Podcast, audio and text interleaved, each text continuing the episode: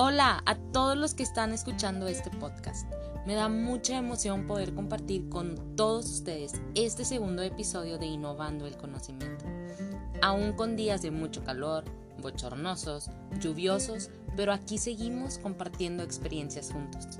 Espero en este momento te encuentres muy bien y si no, sigue manteniendo tu fe encendida. Bienvenido.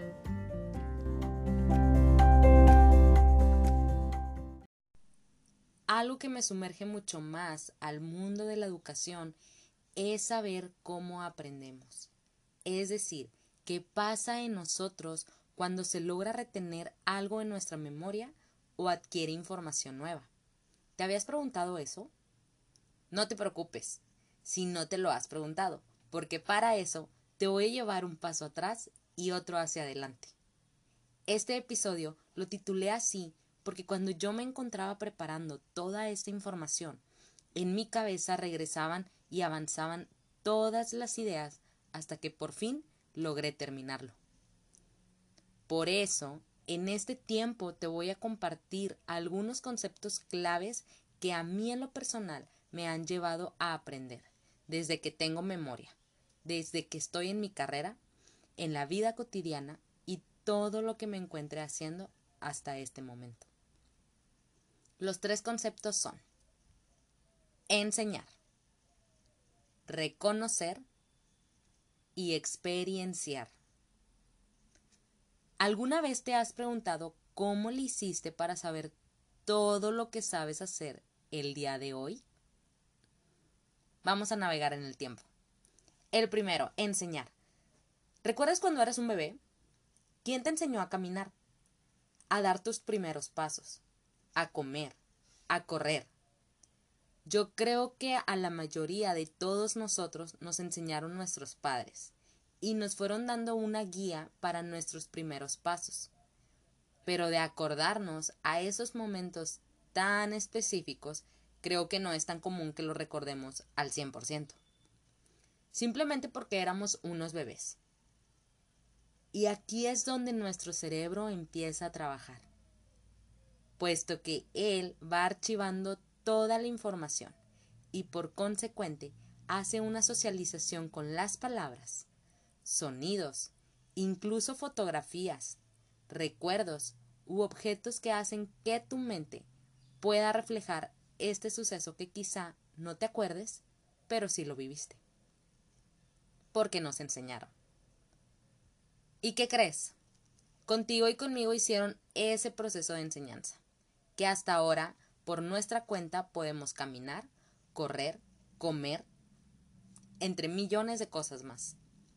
Y estoy segura que si ahorita tú tienes hermanos, hijos, sobrinos o primos pequeños, en algún momento desearías o deseas enseñarles todo lo que a ti te enseñaron para que ellos puedan hacerlo de la mejor manera.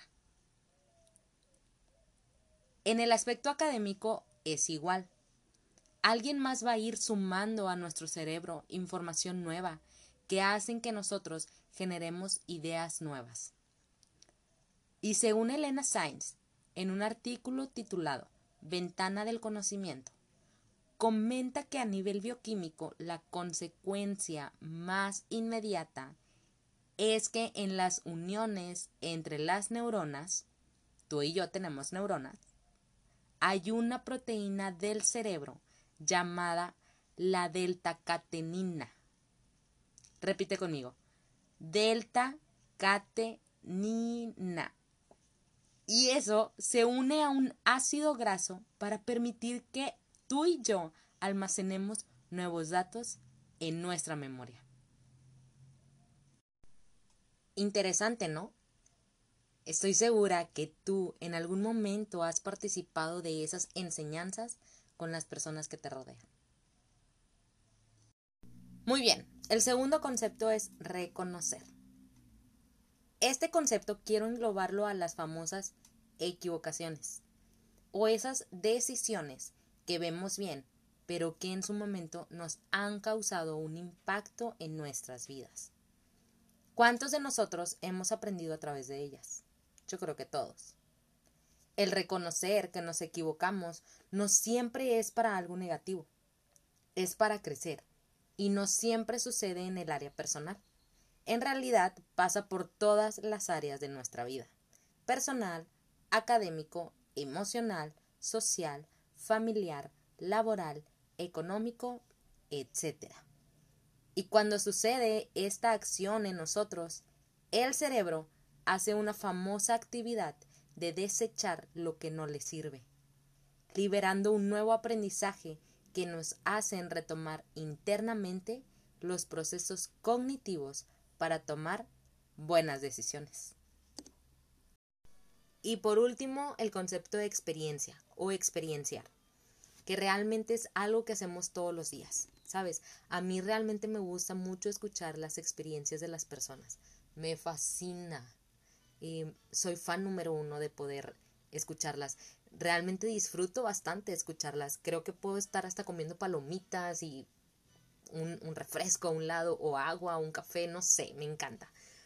Este, y sinceramente también la esencia de su significado yo creo que ha hecho que me guste mucho, porque viendo el significado de esta palabra nos comentan que es un conjunto de conocimientos que se adquieren en la vida o en un periodo determinado de esta misma. Me acuerdo la primera vez que choqué mi carro por Avenida Barragán. A lo mejor para ti puede ser una avenida sencilla, para mí no. Fue muy complicado la primera vez que crucé por esa avenida sola, sin tener una guía.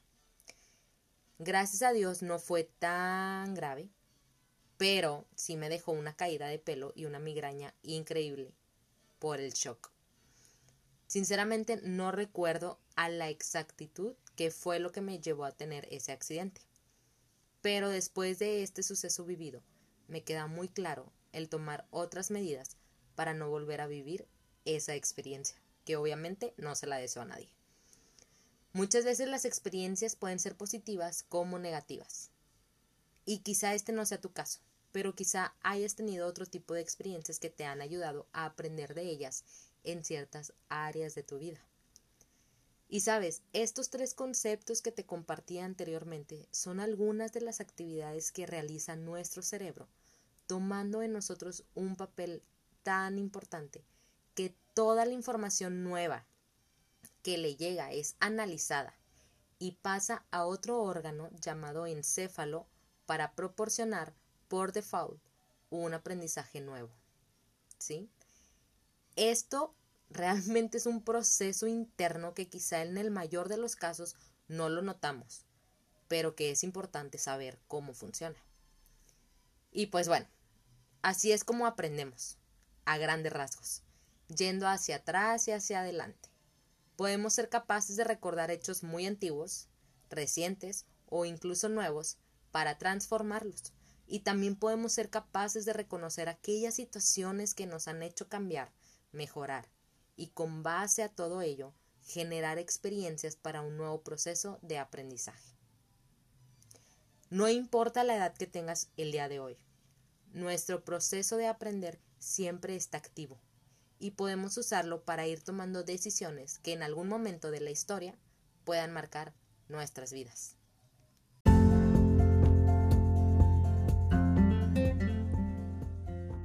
Espero te haya gustado el episodio del día de hoy y lo hayas disfrutado tanto como yo. Me fascina hablar de todos estos temas que engloban la educación, el aprendizaje, las experiencias y cómo todo esto nos lleva a tomar decisiones.